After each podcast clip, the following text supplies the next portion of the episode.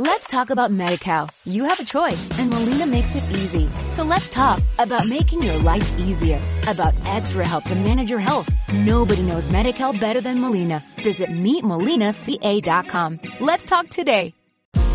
Bienvenido al podcast de Formadores Online. Mi nombre es Marina Miller y compartiré contigo todas las técnicas y estrategias para ayudarte a profesionalizar tu negocio online de conocimiento.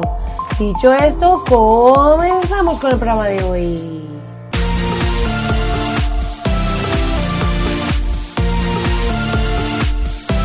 Muy buenos días, querido oyente, muy buenos días. Estamos aquí al lunes 22 de abril de esta vuelta de Semana Santa.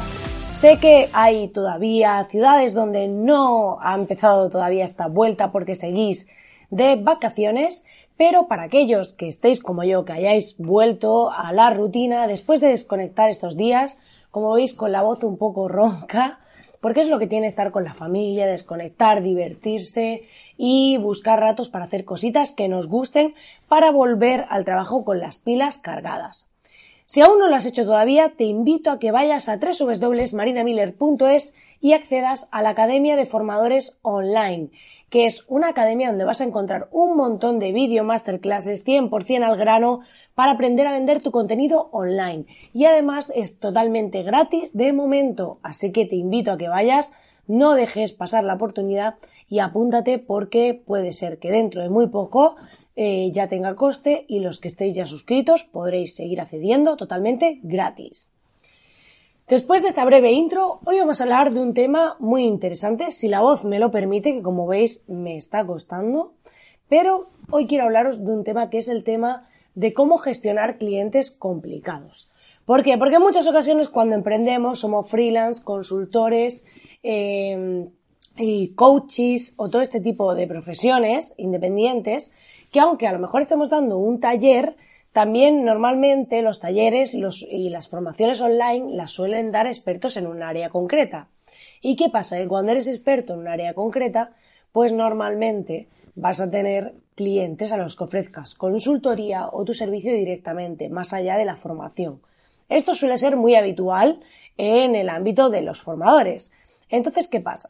Que eh, en muchas ocasiones eh, parece que esto de emprender es para todo el mundo y que, bueno, dices, bueno, pues yo soy experto en este área, ofrezco mi servicio y ya está. Sí. Pero cuando llevas cierto tiempo y empiezas, al principio tienes un cliente, dos, bueno, puede haber alguno que mejor que otro, pero cuando ya va pasando cierto tiempo y vas adquiriendo mayor volumen, tus proyectos empiezas a subir precios, empiezas a, eh, ofrecer eh, servicios más amplios o menos o más específicos o construyes un equipo, en muchas ocasiones empiezas a descubrir cuál es la verdad, el, digamos, el verdadero trabajo de una persona que se dedica a tener su propio negocio. Y es que al final vas a tener que tratar con clientes. ¿Y esto qué quiere decir? Que cuando tú trabajas por cuenta ajena, pues tienes un jefe que al final es como un cliente único, al que pues va a directamente pues eh, decide si, si te tiene contratado o no. Cuando trabajas con, por tu cuenta sueles tener varios clientes. Esto por un lado es muy positivo porque si lo tienes bien diversificado, si pierdes un cliente, pues no pierdes todos, te quedan el resto. Mientras que cuando trabajas por cuenta ajena es como si trabajases para un monopolio, para un único cliente. Por otro lado, también tenemos la parte de la incertidumbre, que es que, bueno, cuando trabajas por cuenta ajena parece algo más seguro, pero lo de que emprender por tu cuenta y trabajar con clientes no es seguro depende del modelo de negocio, depende de tu tolerancia a la incertidumbre y de cómo hayas montado el modelo de negocio si es más estable o menos, porque hay negocios que tienen cuotas mensuales, eh, membresías y tal, que hemos hablado muchas veces, y eh, no se te va a dar todo el mundo de baja en un solo día, de un día para otro. Entonces, esto es importante contemplarlo. Pero cuando trabajamos la parte de la gestión con los clientes, tenemos que tener en cuenta, eh, yo siempre digo que mi trabajo requiere una gran parte de psicología. ¿Por qué? Porque cada cliente, cada persona es como un pequeño jefe. Son un conjunto de jefecillos. Entonces, en vez de tener un jefe, tienes un conjunto. Y cada uno de ellos tiene sus días buenos, sus días malos, sus momentos álgidos, sus momentos bajos. Y al final te vas dando cuenta de que esas personas eh, tienen cada uno sus vidas, sus propias películas, sus problemas y sus historias. Y es difícil gestionar, porque no es lo mismo un jefe que le ves hoy el día la cara de mal humor y dices, bueno, pues hoy, pero, pero trato con uno, pero ¿y si tienes dos o tres que tienen un mal día? Entonces, mientras más clientes tengamos, pues también tenemos que contemplar en nuestro modelo de negocio cómo va a ser esta parte. También tenemos que decidir si vamos a dedicarnos nosotros a, esa atención del cliente directa o lo vamos a delegar y tendremos una persona en atención al cliente, que también es una opción. Pero es importante que tengamos controlada esa parte de nuestro negocio. Y lo más importante de todo, una de las cosas que por lo que estoy haciendo este programa y lo que quiero comunicar, es que tenemos que trabajar nuestra parte psicológica. ¿Qué quiere decir esto? Cuando un cliente nos de, no les guste nuestro servicio, no esté conforme con lo que le hemos ofrecido. O sea, nunca vamos a gustar a todo el mundo. Esto es como los cantantes. Un cantante, eh, hay, personas a las que le encanta, les fascina, y hay personas que lo odian o que les parece horrible. Y esto pasa con las personas en todos los ámbitos. Hay una persona que a lo mejor le has hecho un trabajo y le parece la bomba, y a otra persona le parece fatal. O incluso cuando compramos, nos pasa que a lo mejor hemos comprado un ordenador. Hay gente que ama ese ordenador y dices lo mejor tiene un rendimiento genial y otra persona que a lo mejor pasa mucho esto con los ordenadores de Apple por la historia que tenemos con Windows y tal y dicen pues que no lo entiendo es que esto es un coñazo porque la curva de aprendizaje pues es más amplia ¿no? y dicen pues y hay gente súper fan como yo un poco en este sentido y hay gente que, que, lo detesta y que dice no me apaño este sistema es horrible y no me gusta nada entonces tenemos que ver siempre que ante la misma cosa siempre va a haber personas que les encantemos y personas a las que no le gustemos nada y personas intermedias. Y lo que no puede pasarnos es que cuando estemos trabajando con clientes, si a un cliente no les gustamos, no sintamos devaluados como profesionales. O sintamos que somos menos profesionales o menos buenos o queramos dejar todo y tirarlo todo por la borda porque, claro, la opinión de ese cliente nos ha afectado.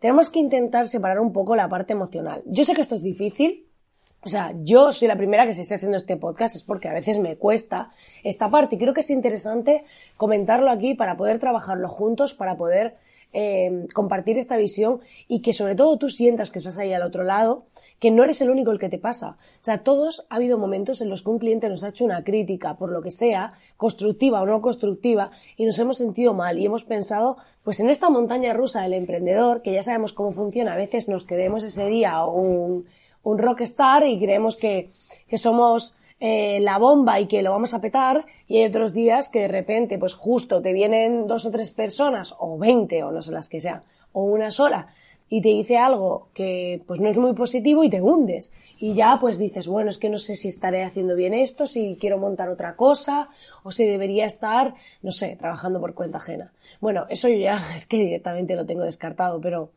pero sí que es importante que nos demos cuenta de cuando una persona no les gusta nuestro trabajo, no siempre directamente está relacionado con nosotros. Eh, yo he llegado a ver personas que estaban lanzando un proyecto, que el proyecto realmente no estaba saliendo y nosotros estábamos trabajando la parte online. Y de algún modo estaban pagando la frustración de que el proyecto en sí no estaba saliendo con la parte online, pero su frustración real eh, era que el proyecto no estaban pudiendo sacarlo adelante y de algún modo pues lo pagan con eso porque, bueno, es una forma de, quitarse la culpa, de poner una excusa, no sé, de, intentar liberarse.